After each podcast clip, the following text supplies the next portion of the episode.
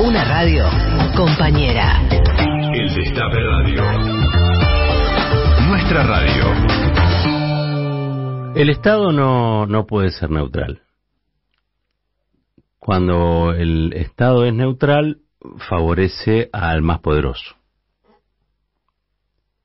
El Estado tiene que intervenir para corregir los desequilibrios. Estamos hablando del Estado democrático, ¿no?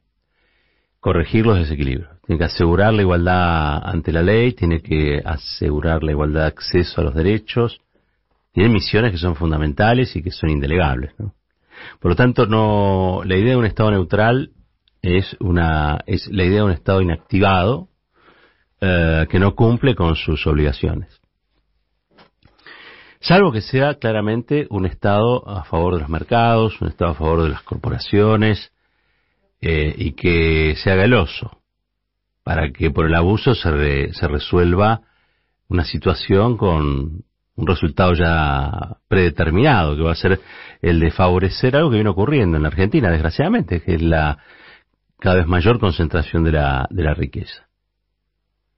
Eh, el, el, el problema de la concentración de la riqueza, cuando uno la cuestiona o la pone bajo la lupa, no es que este, uno no está impulsado, motorizado, promovido, digamos, ¿no? Este, por la por, algún tipo de afán confiscatorio, como suele decir la derecha. El problema de la concentración de la riqueza es que en, en el otro extremo de la pirámide genera pobreza.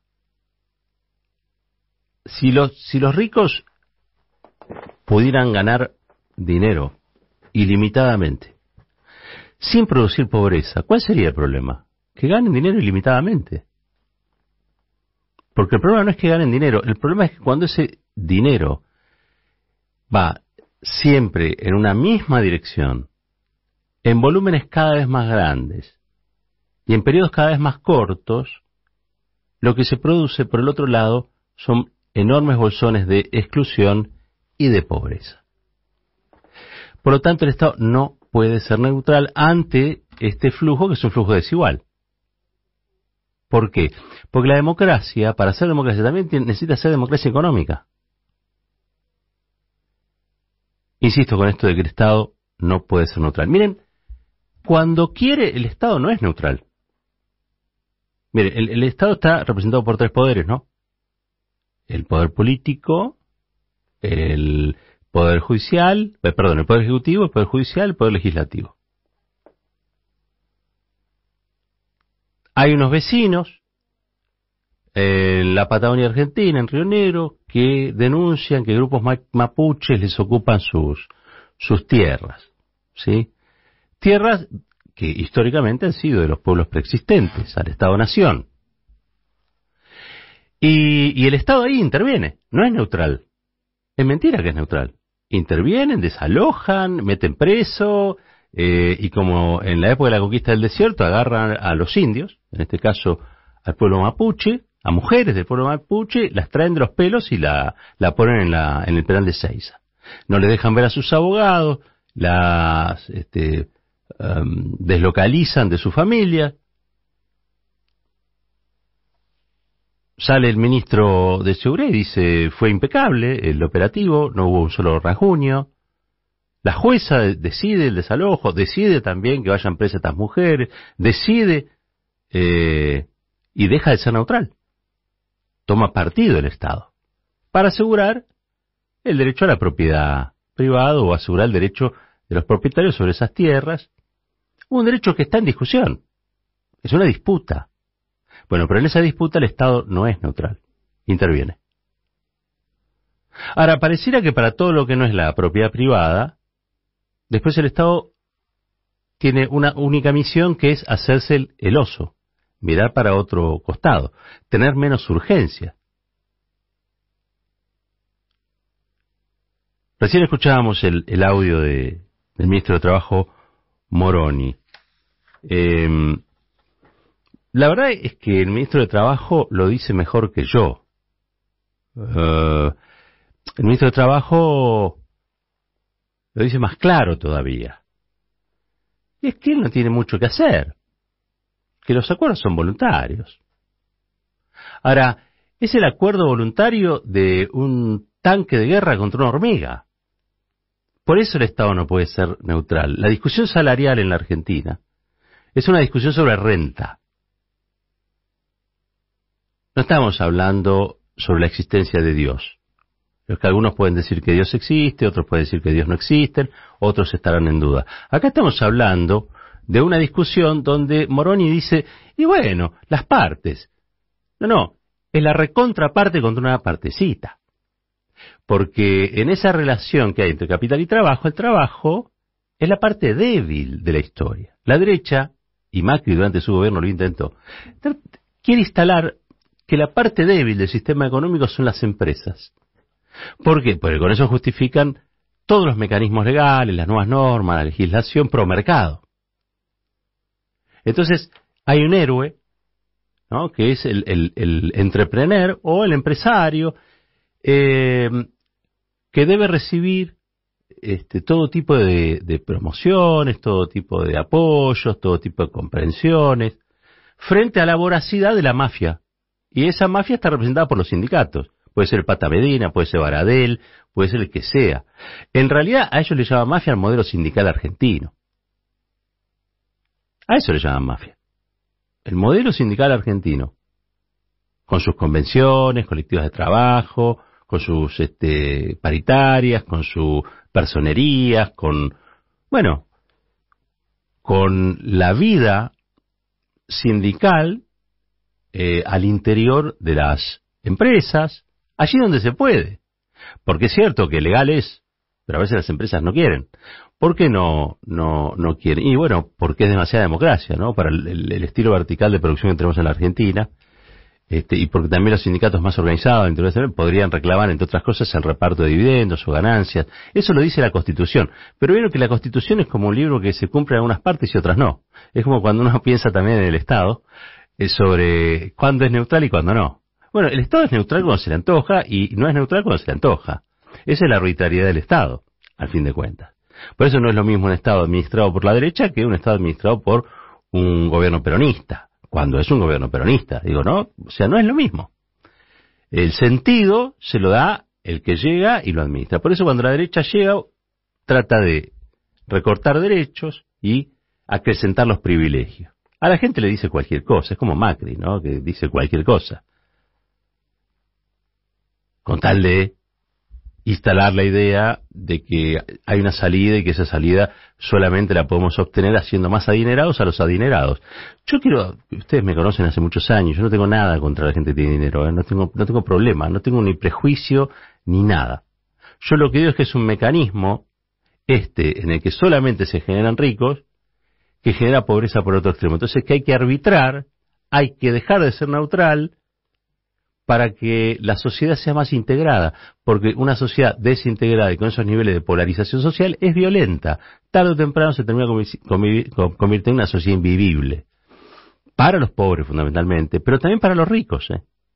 También para los ricos. Esas sociedades desiguales. La Argentina ni siquiera tiene una memoria de igualdad tan grande, gracias al peronismo, entre otras cosas, que se resiste, se revela esa idea.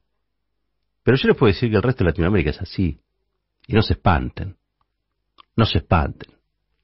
Hay cosas a las que el 60 o el 70% de la población no acceden en ningún país de Latinoamérica. Cosa que quizás sí sucede o sucedía más a menudo en la República Argentina. Ahora, ¿por qué en la Argentina tenemos esa memoria de igualdad? Bueno, porque hubo pasajes en la historia donde el Estado intervino y dejó de ser neutral. Y como intervino y dejó de ser neutral, por ejemplo, garantizó eh, la gratuidad de la escuela o la gratuidad de la universidad, como hizo eh, que no se arancelaran las universidades. En otros países de la región, el Estado no interviene y la educación universidad la resuelve el mercado. ¿Y cómo la resuelve el mercado? Con precios. Te ponen la educación más cara o más barata, compiten entre las universidades. La gente tiene que ir a sacar un crédito al banco para poder estudiar, para poder pagar la universidad lo termina pagando 20 años después, 30 años después. Tienes 40 años, están pagando el crédito que sacaron para recibirse este, en la universidad. Esa, esa realidad nosotros no la teníamos, pero pareciera que está empezando a llegar. ¿Cuál es esa realidad? Es la realidad de sociedades excluyentes, duales, con ricos muy ricos y con grandes porciones de la población, en algunos casos hasta las dos terceras partes, eh, sin acceso a los derechos. O con un relativo acceso a los derechos, o con un acceso a los derechos muy caro, porque todo se mensura en términos de este, valor pecuniario, ¿no? A todo se le pone precio. Esa es la famosa este, sociedad de, mercado sin regulaciones, con los estados neutrales, vamos a decirlo así. En realidad, en muchos de esos países este, lo que gobiernan son opciones de derecha, pero que defienden la neutralidad del Estado. Porque defender la neutralidad del Estado es una opción ideológica. Es decir, el Estado no interviene. ¿Qué es lo que pide mi ley? Que el Estado no intervenga. Yo como libertario, ¿no? El problema es que si el Estado no interviene, el, el tanque aplasta la hormiga. Y eso es lo que gobiernos que tienen conciencia social o que tienen el empuje de la justicia social en sus entrañas, bueno, tratan de evitar. Yo les voy a hacer escuchar algo que dijo el ministro de Desarrollo Social, Juan Chizabaleta, me parece también importante, porque el Estado no puede ser impotente. Así como no puede ser neutral, tampoco puede ser ni mostrarse impotente. Yo escuché esto, yo escuché esto, y, y la verdad es que me agarré la cabeza. A ver licitaciones fracasadas. Y hay una reflexión también, más política, que si la podemos compartir. Cóctel de frutal, aceite comestible de mezcla, aceite y azúcar. No pudimos comprar aceite y azúcar. Está claro, está claro, las empresas alimentarias han aumentado muy fuerte los márgenes de su rentabilidad y existe una concentración muy pero muy fuerte en el sector. Eligen no venderla al Estado y claramente destinar los productos a la exportación. Esto es más más que claro. Así que sin duda es que necesitamos una política muy muy activa por parte del gobierno. Ustedes escucharon como yo, ¿no? Yo lo había leído, le voy a ser sincero, yo lo había leído, no lo, no lo había escuchado. Había leído lo que dijo. Esto ocurrió en la comisión de presupuesto. Es del mismo día allí, o el mismo día, en la misma comisión donde habló Moroni, quiero decir. Moroni, el ministro de Trabajo, que dice que el Estado tiene que ser neutral. Y este, ahora el ministro de Desarrollo Social, en esa misma comisión, eh, contando que no pueden acceder a cosas básicas de la canasta que reparte el Ministerio de Desarrollo Social porque las empresas alimenticias con, concentran este, cada vez mayor riqueza, digamos, porque tienen una mayor rentabilidad y acaparan los productos y no se los quieren vender al Estado. ¿Por qué? Porque los quieren exportar al exterior. Porque es más negocio exportar al exterior que venderle al Estado argentino. Y, lo cuenta así, y a mí me da dolor de estómago, porque es contar esa situación, es asumir, es admitir una enorme, enorme impotencia. Y si hay algo que el Estado no puede ser, es impotente. Ahora, cuando un Estado es impotente, ni siquiera es más peligroso de que sea de derecha o que sea de izquierda. Porque el Estado está ahí, insisto, por un lado para equilibrar, ¿no? desde una perspectiva social del siglo XX y siglo XXI, bueno, está para equilibrar, para que el, mercado no resuelva a, topetazo y, por eh, prepotencia de volumen, digamos, lo que eh, no, no, no, no pueden resolver las partes o, los, los sectores más postergados de la sociedad, los sectores más débiles de la sociedad. Pero peor es que se muestre impotente ¿no? Este, y que lo, lo manifieste sin eh, aparente o legible o visible voluntad de corrección. ¿Cómo que las empresas que están ganando fortunas siderales, lo puede ver en el destape semana a semana, allí están los balances, lo publica Jalá, lo publica Cristian Carrillo, eh, las investigaciones del destape, lo pueden ver todo ahí creo que las, audiencias del destape son las más informadas de cuál es la disputa de renta que hay en la Argentina. Cuando nosotros hablamos de rentas extraordinarias en los sectores eh, alimenticios, ustedes saben por qué es. Porque todos los que producen alimentos, entre ellos Arcor, tienen balances donde quedan reflejadas ganancias exorbitantes. Reparten dividendos exorbitantes. Y ese dinero exorbitante, incluso muchas veces, va al dólar y produce este, estos desequilibrios macroeconómicos que tenemos cada tanto. Porque claro, Después de ganar semejante fortuna, ¿la van a dejar en pesos? No, van y compran dólares. Y eso hace crecer el blue, y el blue crece, entonces también por las dudas aparece allí otro aumento en virtud de que eh, la brecha entre el oficial y, y el blue se agrandó, y esto es la historia de nunca acabar. Es la historia de nunca acabar. Ahora, teniendo estas rentas extraordinarias, estas ganancias exorbitantes, ¿cómo le van a retasear al Estado productos que son productos elementales, básicos de una canasta que hay que repartir en Argentina porque la mitad de los pibes son pobres? ¿En qué cabeza cabe? ¿No debiera ser al revés? ¿No debería ser que primero estas empresas que están ganando fortunas tienen que abastecer al Estado para que el Estado llegue con esos alimentos a los pibes y a las pibas y después con lo que queda exporta? Digo, ¿no, no es más razonable pensarlo así?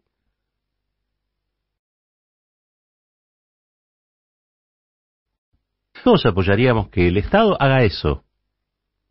Y después que, venga Funes de Rioja, la Asociación Empresaria Argentina, la Cámara este, de Comercio de los Estados Unidos, que vengan a decir lo que quieran. Pero un gobierno, y un gobierno peronista, si me permiten, tiene que tener claro para quién trabaja. Uno no trabaja para el privilegio cuando se dice peronista. Uno trabaja para asegurar la democracia económica, la justicia, para eh, corregir los desequilibrios. Ahora, uno puede ser un Estado donde te pintan la cara de este modo. Sea, vos no, puedes ir a una discusión paritaria diciendo yo soy neutral. No sos neutral, no podés ser neutral. Porque ese es un gobierno peronista que sucedió al gobierno de Macri, donde los salarios cayeron, el salario real cayó más de 20 puntos en la Argentina. La distribución de renta nacional, en la distribución de renta nacional, perdió más de 10 puntos el sector del trabajo, en beneficio de los sectores empresarios. Y vos no podés ser el ministro de Desarrollo Social. Digo, si vas a una eh, reunión y aquellos que te tienen que proveer de la mercadería, de los productos, te dicen, no, mira, yo la tengo que exportar. Porque el Estado me paga tarde, me paga mal. No, no corresponde. Yo no estoy diciendo con esto que sean los, responsables, estoy diciendo que hay una concepción ahí que a mí me parece equivocada. Esto no es personal, no es contra Moroni, no, contra, no, no tengo nada contra ellos, al contrario. Pero sí una, una cuestión conceptual me, me pongo en otro lugar. Y en esa cuestión conceptual digo, ¿no está la cosa ya suficientemente jodida? ¿No está ya bastante complicado el paisaje social en la Argentina? ¿No sucedieron cosas ya como muy fuertes? Como para seguir haciendo las cosas como la veníamos haciendo y no intentar cambiar para ver si podemos modificar esta situación en la que estamos, que es mala? Porque yo entiendo, ¿eh? El crecimiento, todo bien por ese lado. Pero la foto que vemos, la foto socioeconómica de la Argentina, es una foto donde sigue habiendo muchísima pobreza, casi la mitad de la población, donde hay salarios que no llegan a cubrir la canasta básica, de gente que tiene registro. O sea, se da la paradoja, ya lo dijimos varias veces, de tener casi pleno empleo con salarios que son este, miserables. Y eso no es, no viene en un, en un sobre con semillas y se planta. No es natural eso, no. Esto es la consecuencia de este, un, un, un modelo económico que evidentemente da resultados para algunas cosas y no para otras. Pero por eso digo que el Estado no puede ser neutral.